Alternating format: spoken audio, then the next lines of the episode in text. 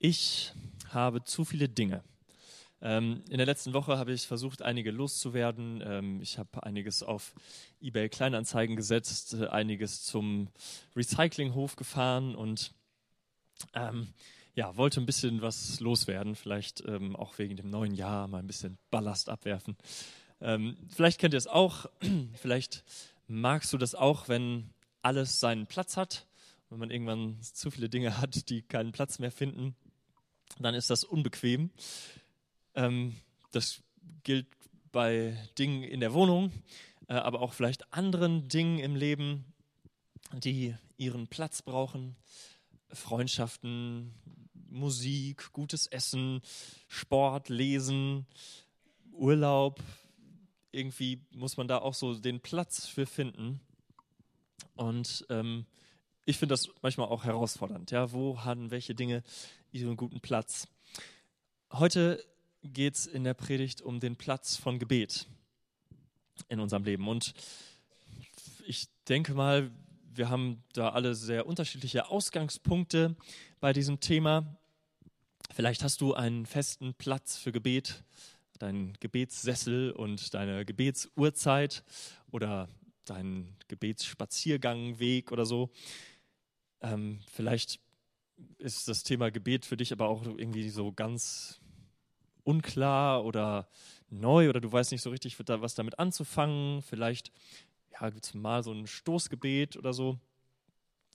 Wir wollen uns heute einen, einen Abschnitt aus dem Neuen Testament angucken und ähm, vor allem einen Vers aus diesem Abschnitt wollen wir uns besonders angucken und der sagt uns was darüber, über die Notwendigkeit von Gebet und über die Form, über die Art von Gebet und über eine Hilfe zum Gebet und da bin ich besonders dankbar für. Und ich brauche Hilfe, ich glaube ihr auch. Lass uns nochmal aufstehen und beten. Vater, du bist ein guter Gott und wir brauchen deine Hilfe damit wir dich sehen können, deine Wahrheit, deine Realität. Vater, lass uns nicht nur meine Worte hören, sondern lass uns deine Worte hören. Hilf uns durch deinen Heiligen Geist. Danke, dass wir zu dir kommen können, mit dir reden können und dass du antwortest auf unser Gebet. Amen. Setzt euch wieder. Ja, starten wir in den Text, Epheser 6. Ist unser Abschnitt ist ein ziemlich bekannter Text. Äh, da geht es um die Waffenrüstung Gottes. Epheser 6 ab Vers 10. Könnt mitlesen auf dem Bildschirm oder auf dem Update. Im Übrigen, meine Brüder, seid stark in dem Herrn und in der Macht seiner Stärke. Zieht die ganze Waffenrüstung Gottes an, damit ihr standhalten könnt gegenüber den listigen Kunstgriffen des Teufels. Denn unser Kampf richtet sich nicht gegen Fleisch und Blut, sondern gegen die Herrschaften, gegen die Gewalten, gegen die Weltbeherrscher der Finsternis dieser Weltzeit, gegen die geistlichen Mächte der Bosheit in den himmlischen Regionen. Deshalb ergreift die ganze Waffenrüstung Gottes, damit ihr am bösen Tag widerstehen und nachdem ihr alles wohl ausgerichtet habt, euch behaupten könnt. So steht nun fest. Eure Lenden umgürtet mit Wahrheit und angetan mit dem Brustpanzer der Gerechtigkeit. Und die Füße gestiefelt mit der Bereitschaft zum Zeugnis für das Evangelium des Friedens. Vor allem aber ergreift den Schild des Glaubens, mit dem ihr alle feurigen Pfeile des Bösen auslöschen könnt und nehmt auch den Helm des Heils und das Schwert des Geistes, welches das Wort Gottes ist, indem ihr zu jeder Zeit betet, mit allem Gebet und Flehen im Geist, und wacht zu diesem Zweck in aller Ausdauer und Fürbitte für alle Heiligen, auch für mich, damit mir das Wort gegeben werde, so oft ich meinen Mund auftue, freimütig das Geheimnis des Evangeliums bekannt zu machen für das ich ein Botschafter in Ketten bin, damit ich darin freimütig rede, wie ich reden soll. Bis dahin. Ja, der Text ist von Paulus geschrieben, ähm, Apostel Paulus, und er sagt hier, wir brauchen als Christen eine Waffenrüstung. Ähm, es gibt ja so manche Kleidung, die man braucht. In Bremen braucht man Regenkleidung, zumindest wenn man Fahrrad fährt. Im Winter äh, braucht man warme Kleidung. Wenn man wandern gehen will, kann man Wanderkleidung anziehen. Und wenn man im Weltall spazieren gehen will, dann braucht man einen Astronautenanzug. Ähm, und Paulus sagt, wenn du als Christ leben willst, dann brauchst du eine Waffenrüstung. Dann brauchst du Kriegskleidung. Und ein Teil dieser Kriegskleidung ist das Gebet. Und wir werden später sehen, dass das mehr als nur ein Teil davon ist. Aber die Frage ist, warum? Das ist ja komisch. Also Regenkleidung in Bremen, das versteht man. Aber warum eine Waffenrüstung? Warum so eine Kriegskleidung als Christ? Mein erster Punkt ist die Notwendigkeit. Die Notwendigkeit des Gebets oder dieser Waffenrüstung. Fangen wir noch mal vorne an, Vers 11. Zieht die ganze Waffenrüstung Gottes an, damit ihr standhalten könnt gegenüber den listigen Kunstgriffen des Teufels. Denn unser Kampf richtet sich nicht gegen Fleisch und Blut, sondern gegen die Herrschaften, gegen die Gewalten, gegen die Weltbeherrscher der Finsternis dieser Weltzeit, gegen die geistlichen Mächte der Bosheit in den himmlischen Regionen. Erstmal das Wichtigste, wir brauchen keine Waffenrüstung, um gegen Menschen zu kämpfen, um gegen irgendwelche Institutionen zu kämpfen, um gegen den Islam zu kämpfen oder irgendwie sowas. Das ist nicht unser Kampf, sondern Paulus sagt, unser Kampf ist gegen geistliche Mächte der Bosheit, gegen den Teufel. Und das ist, für mich ist das ein, ein Geheimnis. Etwas, das ich nicht nicht begreifen kann so ganz. Gott hat sich entschieden, den, den Teufel nicht endgültig, noch nicht endgültig zu beseitigen. Wir lesen in der Bibel, dass, dass er ihn besiegt hat. Jesus hat ihn besiegt, aber Gott lässt uns noch gegen ihn kämpfen, bis er ihn dann irgendwann endgültig beseitigt. Gott wird das machen, aber er hat es noch nicht gemacht. Und in seiner Weisheit hat Gott festgelegt, dass wir noch gegen ihn kämpfen sollen. Warum? Weiß ich nicht. Ich, ich verstehe dieses Geheimnis nicht. Aber ich weiß, dass Gott gut ist und weise ist und das so entschieden hat. Und was auch klar ist, wenn wir die Bibel lesen, Gott hat das nicht so entschieden, dass wir daran zugrunde gehen sollen, dass der Teufel uns fertig macht und kaputt macht, sondern Gott hat uns Hilfen gegeben. Zum Beispiel diese Waffenrüstung. Und Paulus sagt, dafür brauchen wir sie. Wir sind in diesem Kampf. Als Christen ähm, sind wir in diesem Kampf gegen den Teufel. Da bleibt uns nichts anderes übrig. Und deswegen brauchen wir diese Waffenrüstung. Ich will nicht sehr ausführlich darauf eingehen, aber so kurz zwei Aspekte von diesem Kampf noch aufgreifen aus dem Text. Der Teufel ist aktiv und ähm, Paulus beschreibt es hier so. Er sagt, er ist der Weltbeherrscher der Finsternis dieser Weltzeit. Also, in dieser Welt, in dieser Zeit gibt es Finsternis. Ja, damit ist, ist was, das Böse genannt, gemeint. Und ich glaube, das ist, ist uns allen auch klar, wenn man Nachrichten liest und guckt, ähm, dann sieht man, in unserer Welt ist viel Finsternis, viel Schlechtes.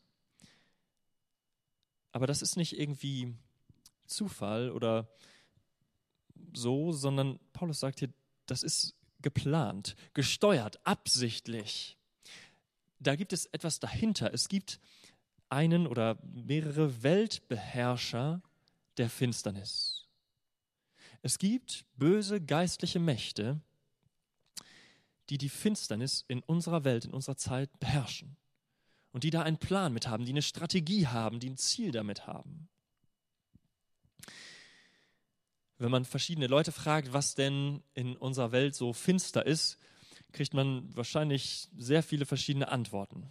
Manche sagen, ja, die Finsternis unserer Zeit ist der Klimawandel oder ist Rechtspopulismus oder Kapitalismus oder Kommunismus oder die Islamisten oder die Europäische Union äh, also äh, wahrscheinlich bei jedem zweiten, den man fragt, kriegt man eine völlig andere Antwort. Was ist denn das Schlechte an unserer Welt? Was ist die Finsternis? Und wenn wir die Bibel lesen, dann sehen wir, dass es viele Dinge gibt, die, die nicht gut sind, die schlecht sind. Aber der Kern von der Finsternis, das, die tiefste Finsternis unserer Welt ist Gottlosigkeit. Gott vergessen, Gott ignorieren, Gott nicht ehren. Dass wir Menschen uns von Gott loslösen, das ist das Schlimmste, das Finsterste in unserer Welt. Ich will das mal ein bisschen praktisch und ein bisschen drastisch deutlich machen. Ähm, nehmen wir Rechtspopulisten, die irgendwie auf dem Vormarsch sind, wenn man das so liest, die mit ja, menschenverachtenden, unbarmherzigen Themen Politik machen und äh, irgendwie Macht äh, ausüben. Und auf der anderen Seite nehmen wir andere Leute, die auch Macht haben und Einfluss nehmen in dieser Welt und versuchen, das Klima zu retten. Die machen große Klimakonferenzen und ähm, versuchen, die, die Menschheit gemeinsam für die Umwelt zu gewinnen. Zwischen diesen beiden ist sicher ein, ein großer Unterschied und ähm, den will ich nicht, nicht ignorieren. Aber der Teufel kann und wird beides benutzen. Rechtspopulisten und Klimaretter. Mit den einen versucht er zum Beispiel stolze Deutsche unabhängig zu machen von dem Gott der Barmherzigkeit. Mit dem anderen versucht er stolze Menschen unabhängig zu machen von dem Gott, der das Klima auf unserem Planeten ändert wie du bei deinem Auto. Wir versuchen selber unsere Nation zu retten oder unseren Planeten zu retten. Und beides macht uns gottlos. Und der Teufel kann die Finsternis ausbreiten. Das ist, was der Teufel will. Er will die Finsternis ausbreiten und dafür nutzt er jedes Mittel, was er kriegen kann. Er nutzt Bürgerkriege, er benutzt Klimakonferenzen, er benutzt islamistischen Terror und Einheitsbemühungen in Europa. Ja, ich sage es nochmal, nicht falsch verstehen, das, diese Dinge sind nicht gleich. Und die Bibel sagt auch nicht, dass es, dass es das Gleiche ist. Da gibt es Unterschiede von, von schlecht und besser. Aber der Teufel benutzt vieles, auch Dinge, die vielleicht erstmal gut sind. Und das ist das Zweite, was, was Paulus hier auch deutlich macht in diesem ähm, Abschnitt. Hier ist es so beschrieben mit listige Kunstgriffe. Der Teufel benutzt listige Kunstgriffe. Das griechische Wort, was da steht, benutzen wir im Deutschen als Methode. Der Teufel hat endlose Methoden, um an sein Ziel zu kommen. Er hat, seit es die Menschheit gibt, sie studiert. Er kennt sie genau und der Teufel ist nicht dumm und stumpf. Manchmal wird er so dargestellt, ja, als so dieses gehörnte Wesen mit Schwanz und irgendwie so einem Dreizack oder so, das total dumm ist. Aber der Teufel ist mir und dir weit überlegen. Er ist listig. Ich will noch mal ein Beispiel machen. Vielleicht ähm, ist, möchte der Teufel dich davon abhalten, die Bibel zu lesen oder zum Gottesdienst zu gehen. Vielleicht stört es ihn aber auch gar nicht so sehr, wenn du zum Gottesdienst gehst, wenn er dich dazu kriegen kann, auf die anderen um dich rumzugucken und die zu verachten, weil die mal wieder sich so ganz daneben benommen haben. Oder vielleicht ist es ihm auch egal, wenn du deine Bibel liest, liest, um einfach nur Wissen anzuhäufen, aber es nicht in die Tat umzusetzen. Verstehst du, er handelt nicht so platt und oberflächlich, wie wir vielleicht erstmal vermuten würden, sondern er ist listig und, und klüger als wir. Und sein Ziel ist, uns von Gott zu lösen. Sein Ziel ist, dass, dass ich und du, dass wir selber Gott sind. Dazu ist ihm jedes Mittel recht. Und deswegen sagt Gott, ich gebe euch eine Waffenrüstung. Ich gebe euch, was ihr braucht, um dagegen zu kämpfen. Auf euch allein gestellt habt ihr sowieso keine Chance. Deswegen sagt Gott, ich gebe euch Gebet. Ja, nochmal Vers 13. Deshalb ergreift die ganze Waffenrüstung Gottes, damit ihr am bösen Tag widerstehen und nachdem ihr alles wohl ausgerichtet habt, euch behaupten könnt. Wir brauchen diese Waffenrüstung, wir brauchen Gebet, um stehen bleiben zu können, um uns in diesem Kampf zu behaupten. Wie sieht das aus? Wir haben leider nicht die Zeit, die ganzen Aspekte der Waffenrüstung äh, anzugucken. Da müsste man mal eine ganze Predigtreihe zu machen. Heute geht es ums Gebet. Der zweite Punkt ist die Form, die Form des Gebets. Was sagt dieser Text hier, wie das Gebet sein soll? Vers 18. Indem ihr zu jeder Zeit betet, mit allem Gebet und Flehen im Geist, und wacht zu diesem Zweck in aller Ausdauer und Fürbitte für alle Heiligen. Was sagt der Text, wie das Gebet sein soll? Das Erste, was auffällt, ist, das Gebet hier ist kein weiterer Rüstungsgegenstand. Ja, habt ihr vorhin vielleicht gemerkt, da, da gibt es den, den Helm und den Gürtel und den Brustpanzer und das Schild und das Schwert. Und ja, das, das sind alles irgendwelche Dinge.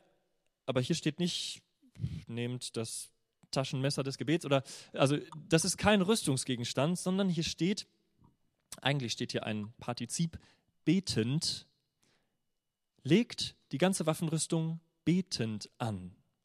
Das ist nicht ein zusätzlicher Rüstungsgegenstand, sondern alles soll betend passieren.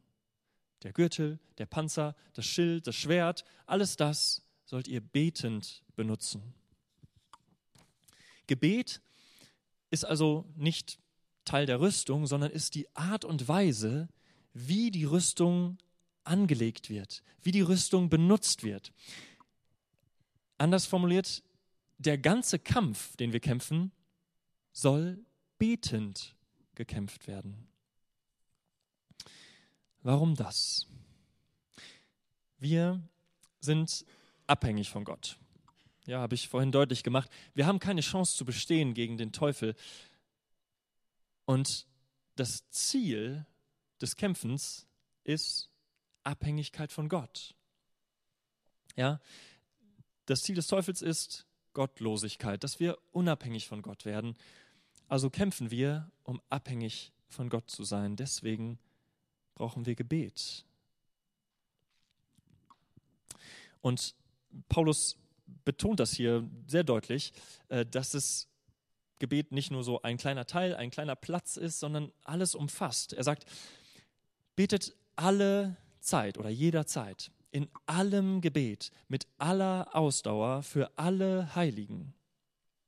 Also wo ist der Platz für Gebet? Überall, jederzeit.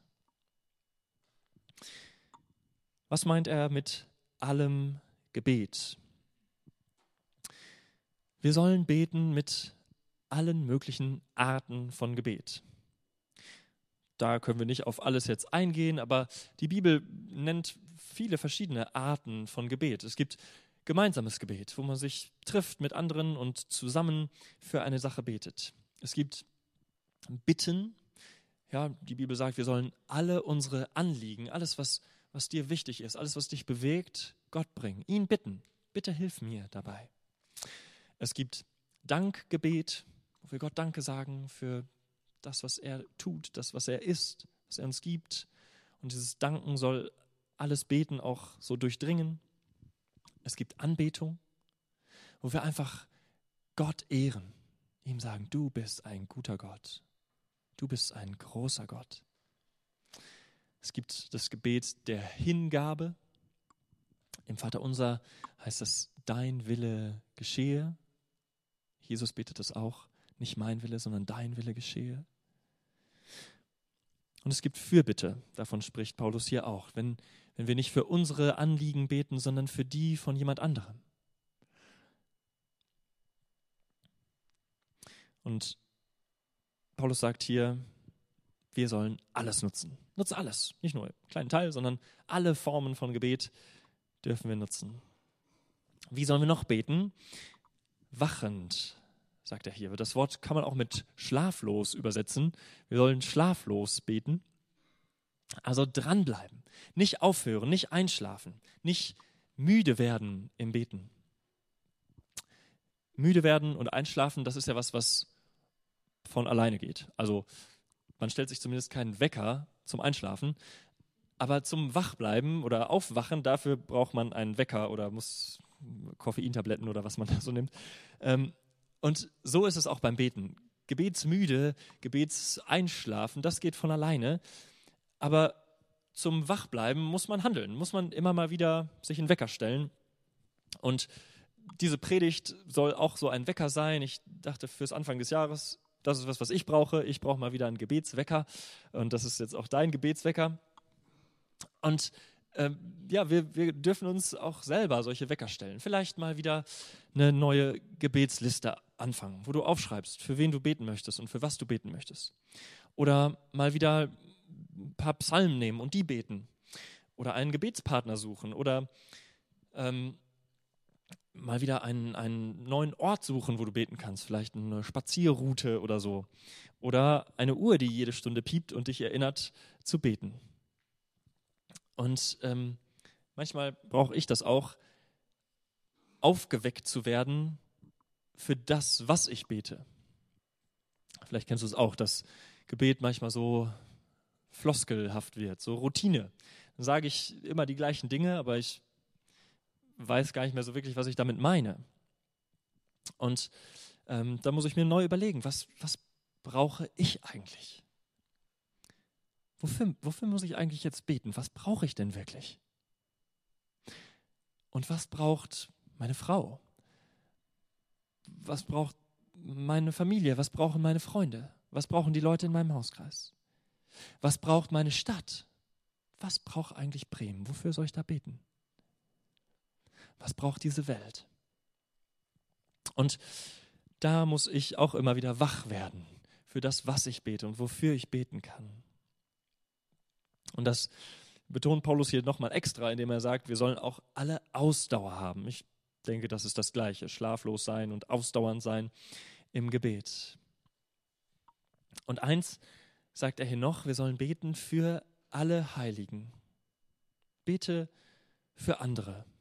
Und denke auch ruhig groß im Beten. Man kann auch mal so große Gebete sprechen für alle Christen auf der Welt oder alle Christen in Deutschland oder ja, für, für alle Heiligen mal zu beten. Ja, Heiligen heißt hier die, die zu Jesus gehören, die durch Jesus heilig sind. Und das ist interessant, wenn wir uns das angucken in der Bibel, was die Bibel sagt über die Form von Gebet, da gibt es da nicht viele Vorgaben. Da steht nicht, wie man stehen, liegen, sitzen, knien soll. Da, da steht nicht genau, wie man, welche Worte man benutzen muss oder, oder so, ja. Wenn man sich das anguckt, was die Bibel über Beten sagt, dann ist eins, was sehr oft betont wird, dranbleiben. Bleib dran. Und das ist eine Herausforderung, finde ich. Und die Herausforderung ist, in diesem Kampf gegen den Teufel nicht müde zu werden, nicht einzuschlafen.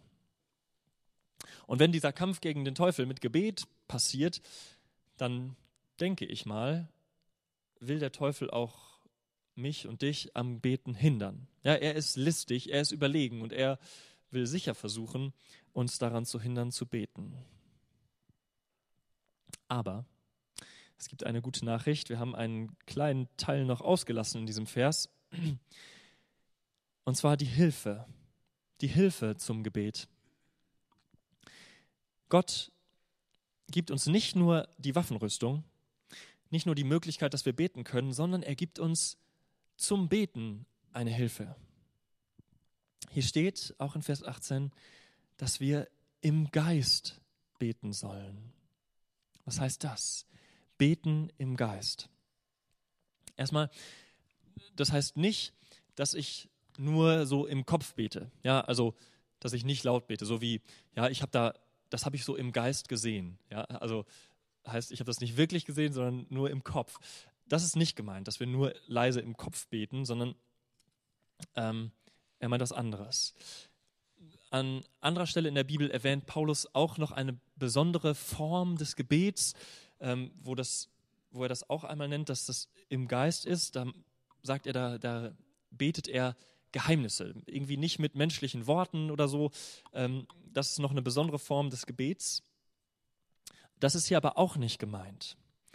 sondern hier ist gemeint, dass wir durch Gottes Geist, durch den Heiligen Geist beten sollen. Das ist was, was Paulus auch und auch andere immer wieder aufgreifen, wenn es ums Gebet geht. Will dazu Römer 8, Vers 26 lesen. Römer 8, Vers 26. Da steht, ebenso kommt aber auch der Geist unseren Schwachheiten zu Hilfe. Denn wir wissen nicht, was wir beten sollen, wie sich's gebührt. Aber der Geist selbst tritt für uns ein mit unaussprechlichen Seufzern. Wir brauchen Hilfe vom Geist Gottes. Wie sieht das aus, mit dieser Hilfe im Geist zu beten? Ich versuche mal den Kontrast deutlich zu machen. Das, was die Bibel immer wieder sagt, was das Gegenteil davon ist, etwas im Geist zu tun, nennt die Bibel etwas im Fleisch zu tun. Das heißt, ich tue es aus mir selbst. Wie wird mein Gebet gut? Ja, vielleicht hast du dir das auch schon mal äh, überlegt. Wie, wie kann ich eigentlich gut beten? Muss ich viele Worte benutzen? Vielleicht ist mein Gebet besser, wenn ich mehr Worte benutze. Oder vielleicht kommt es auf die Qualität der Worte an. Ich muss gute Worte benutzen. Worte, die schön fromm klingen. Oder vielleicht ist mein Gebet besser, wenn ich vorher die Bibel gelesen habe. Oder wenn ich einen ganzen Tag nicht gesündigt habe. Vielleicht ist mein Gebet besser, wenn ich kniee. Oder vielleicht ist mein Gebet besser, wenn andere mitbeten. Oder wenn ich laut bete oder so? Das sind alles Fragen, über die man nachdenken kann. Aber wenn du denkst, dass das Gebet besser wird durch diese Dinge, dann betest du im Fleisch. Dann betest du aus dir selbst. Du vertraust darauf, dass du selber ein gutes Gebet hinkriegst. Und das ist, worum es geht. Die Frage ist, worauf vertraust du, wenn du betest? Im Geist beten heißt, Erstens, zugeben, ich krieg das nicht hin. Ich kann das nicht. Ich kann nicht beten. Das ist, was da in Römer 8 steht. Denn wir wissen nicht, was wir beten sollen.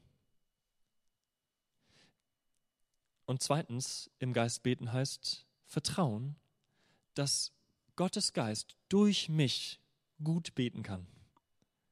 Ich muss das gar nicht selber machen, sondern Gott gibt mir selbst zum Beten eine Hilfe. Und darum geht es im Kern. Es geht darum, woran ich glaube, worauf ich vertraue. Es geht darum, ob ich abhängig bin von Gott. Abhängigkeit von Gott ist der Kern von dem Ganzen hier. Und abhängig von Gott werden wir nicht nur durchs Beten, weil wir ja zu ihm kommen und sagen, Gott, hilf mir, sondern abhängig von Gott sind wir auch zum Beten. Ohne Gott kannst du, kann ich nicht beten. Weißt du das? Weißt du um deine Abhängigkeit von Gott? Glaubst du das? Dann betest du im Geist. Und dann kannst du frei und mutig beten. Wenn du weißt, wie abhängig du von Gott bist zum Beten, dann nutzt doch dieses neue Jahr und diese Predigt mal als äh, Herausforderung, als Anlass, dein Gebetsleben zu erfrischen. Ja, vielleicht überlegst du dir mal äh, wieder einen neuen Platz oder machst mal wieder eine neue Liste zum Gebet oder überlegst dir eine Zeit, an der du gut beten kannst oder du nimmst Bibeltexte, wo du sagst, die will ich mal durchbeten. Oder Du setzt einen Fokus auf eine besondere Art von Gebeten. Sagst, ja, ich will mal wieder mehr danken oder mehr Gott anbeten. Oder ist es bei dir anders und du weißt nicht, wie abhängig du von Gott bist? Du denkst, ja, also beten kriege ich schon noch selbst hin. Oder beten brauche ich sowieso nicht. Dann steht es schlecht um deine Seele. Dann ist Finsternis in dir. Dann ist Satan sehr nah an seinem Ziel, nämlich dich gottlos zu machen, dass du unabhängig bist von Gott. Und dann will ich dich ermutigen, fang an zu beten und bitte Gott, dass er dir die Augen öffnet, dass, dass du sehen kannst, wie abhängig du bist von ihm bist. Wir hören jetzt noch ein kurzes Stück Musik.